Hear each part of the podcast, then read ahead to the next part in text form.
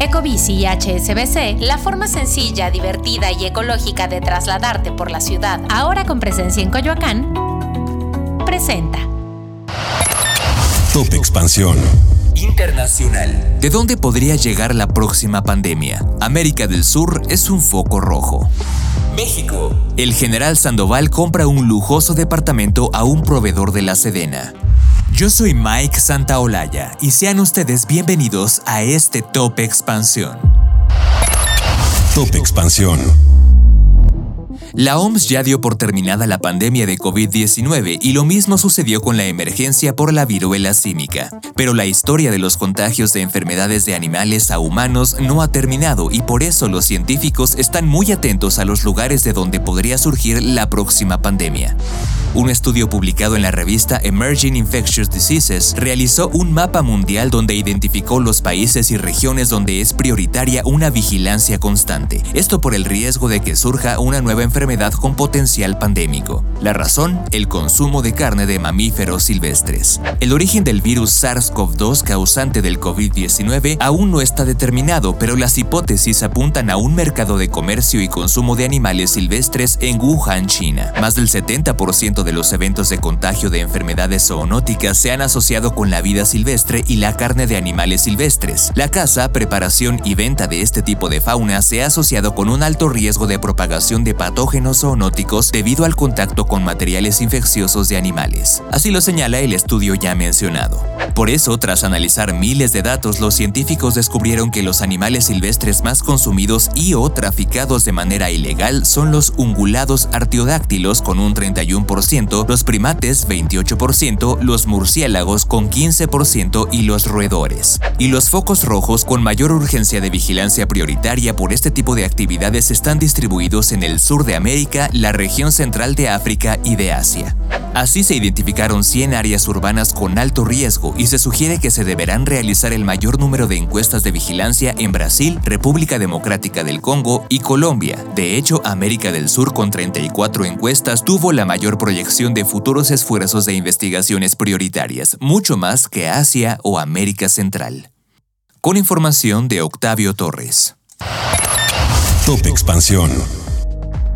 Una investigación realizada por la organización Mexicanos contra la Corrupción y la Impunidad reveló que Alejandra Aguilar Solórzano, accionista de Protective Materials Technology SADCB, empresa proveedora de la Secretaría de la Defensa Nacional en la actual Administración Federal, le vendió al general Luis Crescencio Sandoval un departamento de 407 metros cuadrados en el exclusivo fraccionamiento Bosque Real en la zona residencial de Huizquiluca en Estado de México.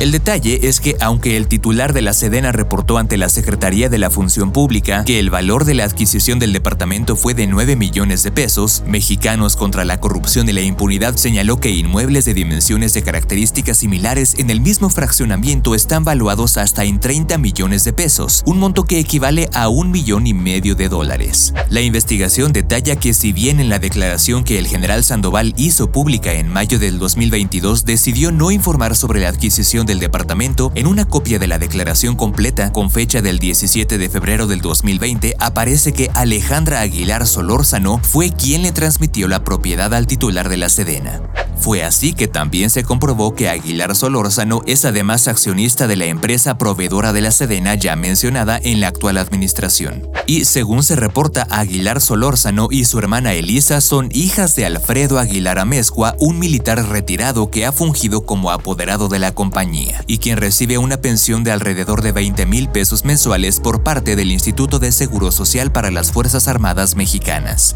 Finalmente, la investigación apunta que Alejandra Aguilar, vendedora del departamento de Sandoval, no solamente es la accionista, sino también representante legal de la empresa a la que la Sedena le otorgó un contrato por 319.4 millones de pesos para el abastecimiento de 48 mil juegos de placas balísticas. La asignación de dicho contrato fue por licitación pública, pero el procedimiento tuvo irregularidades, como la participación de postores de dos empresas con vínculo comercial y la supuesta incapacidad de la empresa ganadora para cumplir el contrato, pues si bien se había programado la entrega de placas balísticas para el 10 de junio del 2022, la empresa incumplió con dicho acuerdo.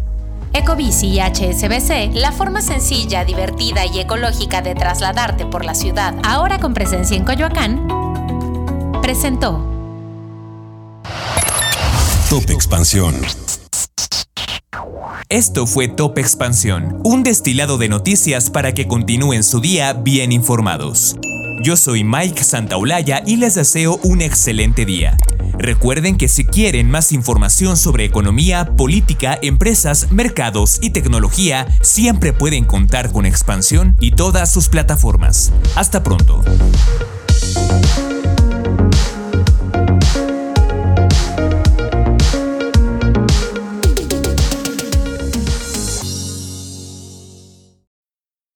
Need mealtime inspiration, it's worth shopping Kroger, where you'll find over 30,000 mouthwatering choices that excite your inner foodie. And no matter what tasty choice you make, you'll enjoy our everyday low prices, plus extra ways to save, like digital coupons worth over $600 each week. You can also save up to $1 off per gallon at the pump with fuel points. More savings and more inspiring flavors make shopping Kroger worth it every time. Kroger, fresh for everyone. Fuel restrictions apply.